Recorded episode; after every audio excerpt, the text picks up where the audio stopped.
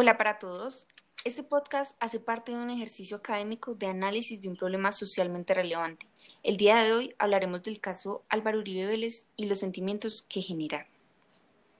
Bueno, Álvaro Uribe Vélez es un político que ha generado mucha controversia y muchas emociones en la sociedad colombiana. Es por esto que antes de empezar eh, a contarles una de las razones por las que es tan amado, pero también otras por las que es tan odiado, eh, vamos a darles un contexto general sobre quién es Álvaro Uribe Vélez. Bueno, Álvaro Uribe es un abogado de la Universidad de, Antioquia, también es un empresario, eh, al mismo tiempo cursó estudios de administración en la Universidad de Harvard, eh, trabajó en la aeronáutica civil, ya su vida, en su vida política trabajó en el Ministerio del Trabajo, fue alcalde de Medellín, fue gobernador de Antioquia, fue presidente de Colombia en dos periodos y eh, hasta hace unas semanas fue senador. Entre las posturas a favor, es muy importante recalcar que la mayoría de simpatizantes de esta figura política colombiana toman como principal discurso de favorabilidad el mismo que utilizó el expresidente para ganar las elecciones, es decir, la seguridad. Los llamados uribistas toman como partida el hecho de que Uribe combatió la guerrilla y le devolvió la seguridad a Colombia. Desde un punto de vista objetivo, este en realidad sí fue uno de los mayores logros de este personaje, puesto que en sus periodos presidenciales, principalmente en el primero, logró alejar la guerrilla de los núcleos urbanos, de las carreteras, de los centros productivos y otros. Y se puede decir que acorraló a este grupo en la selva y en los lugares más apartados del sur del país, a la vez que combatía sus conexiones internacionales con México, con Costa Rica, debilitando su estructura al golpear directamente en su principal fuente de ingresos, el narcotráfico. Por otra parte, también logró desmovilizar las autodefensas, atacando otro frente de la guerra y logrando la reinserción de más de 20.000 paramilitares. Pero hay otras razones que no suelen ser muy discutidas y que representan logros para Uribe y también pesaron en su momento para aumentar su popularidad, ser reelecto y hasta el día de hoy seguir siendo la base de la discordia. Estas razones que les presentaré a continuación fueron una gran base para que muchas personas consideraran y consideren que ha sido el mejor presidente que ha tenido Colombia. Y es que aparte de la seguridad, realizó con apoyo del Congreso una transformación de la política nacional, ya que a través de la ley de bancadas, la creación de la lista única, la financiación de los partidos, la prohibición de los transfugismos y otras, logró transformar y encaminar ciertamente los partidos políticos por un camino de mayor fuerza. Aparte de que disminuyó la cantidad de partidos, los que quedaron tuvieron que tomar una postura propia más fuerte, casi que hizo que finalmente se identificaran completamente con una ideología, a la vez que la oposición también tenía mayores incentivos para participar políticamente. Por el lado de los empresarios, es muy común ver que es un gremio inclinado a apoyar al expresidente, puesto que durante su presidencia incentivó mucho este sector con exenciones tributarias, pactos de estabilidad y demás cosas, Uribe logró transmitirle a los empresarios una mayor confianza para invertir en el propio país y potenciar la industria. Para el final de su periodo se vio como resultado la creación de 150.000 empresas nuevas las pymes pasaron de representar un 72% del aparato productivo a representar un 86%. Por el lado del comercio internacional, también según, según reportes de la ANDI, la confianza que tomaron los empresarios y que tomó el resto del mundo por el progreso que le dieron al país se vio representado en un aumento de las exportaciones, pasando de vender 4.400 posiciones arancelarias a 170 países en 2002 a vender 5.000 ítems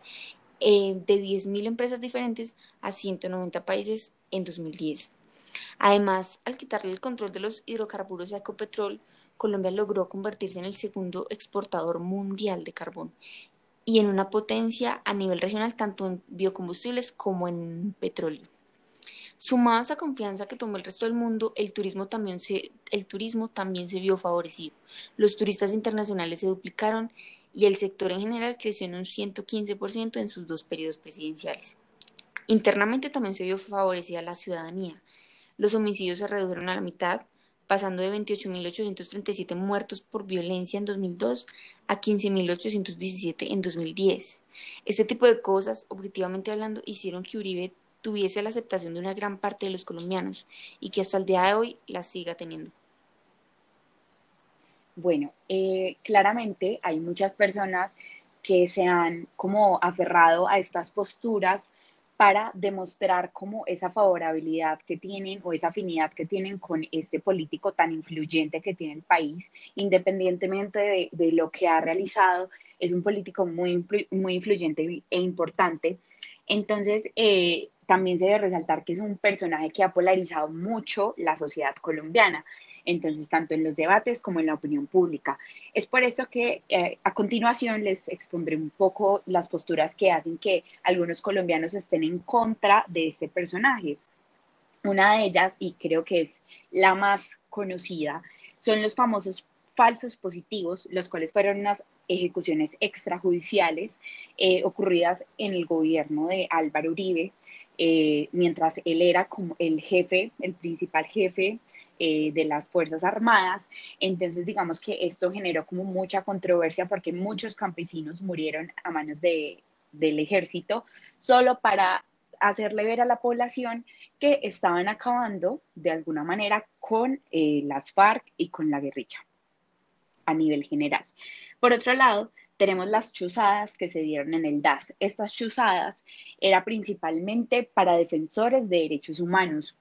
para líderes sociales, para activistas, para personas que iban eh, a favor, bueno, de acabar con toda la guerra, eh, lo cual eh, Uribe los llamaba como poseros de, la, de la guerrilla, sabiendo que ellos simplemente pues estaban era a favor de la paz, pero entonces desde este momento pues se mostraba como esa, que era muy reacio a la paz. Por otro lado, pues tenemos como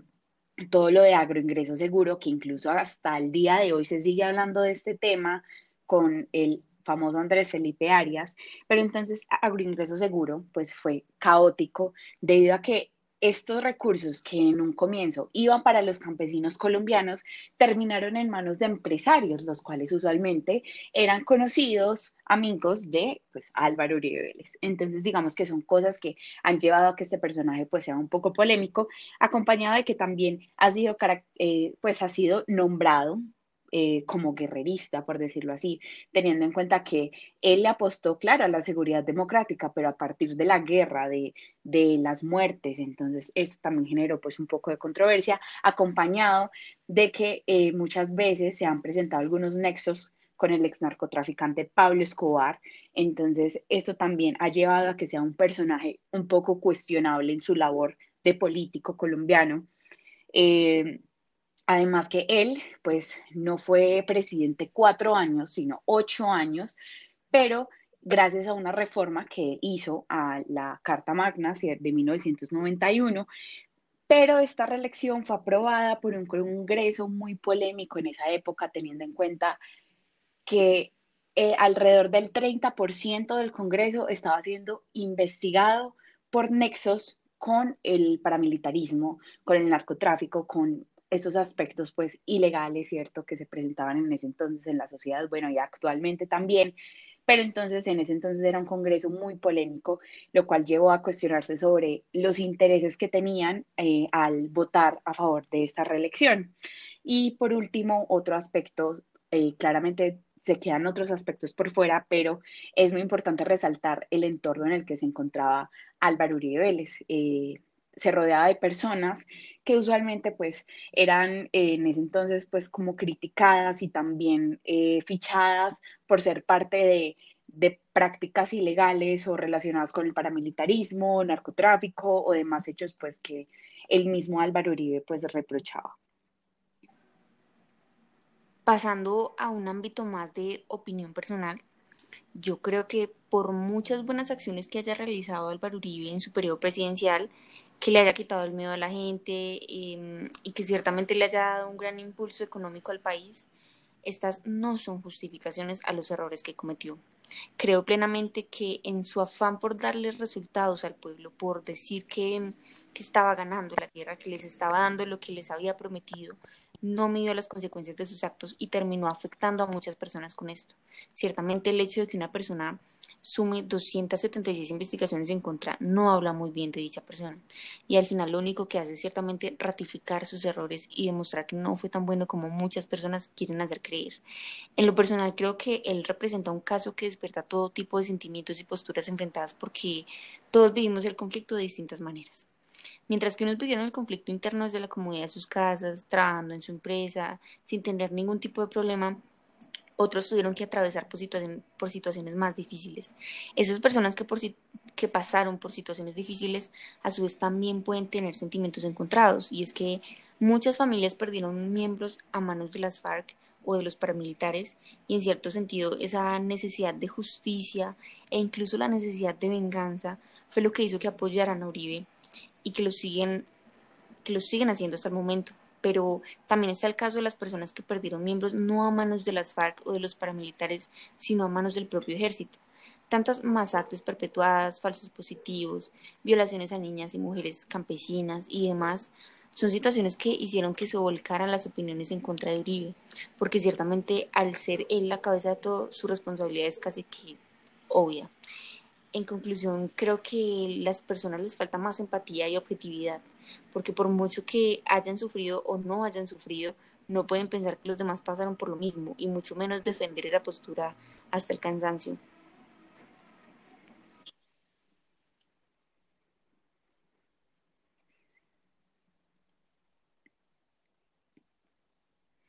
Sí, eh, yo pues estoy totalmente de acuerdo con mi compañera Camila. Eh, hay que tener en cuenta que se debe manejar una balanza tanto entre, bueno, lo que hizo bien y lo que hizo mal. Entonces, ¿qué pesa más? ¿Las muertes contra personas inocentes o que por fin haya matado o haya acabado con un grupo? O sea, siento que todo se debe manejar de una manera, se, se debe llevar de una manera adecuada. Entonces, no podemos acabar la guerra pasando por encima de miles de personas inocentes que no tienen nada que ver o bueno, o no pueden, no podemos usarlas como medio para llegar a la paz, sino que antes el fin de todo este conflicto tiene que ser el bienestar de la sociedad. Entonces, digamos que en ese entonces eh, se, puede, se pudo evidenciar que a Álvaro Uribe le importó fue más su reputación como, bueno, acabé con este grupo, pero bueno, y ni siquiera acabé, realmente eh, las FARC, el ELN, a pesar del proceso de paz, que eso es otro tema, sigue actual, o sea, sigue latente, sigue vivo. Entonces, digamos que, listo, sí, en ese entonces sí pudieron salir las personas, pero no se puede más que todo para que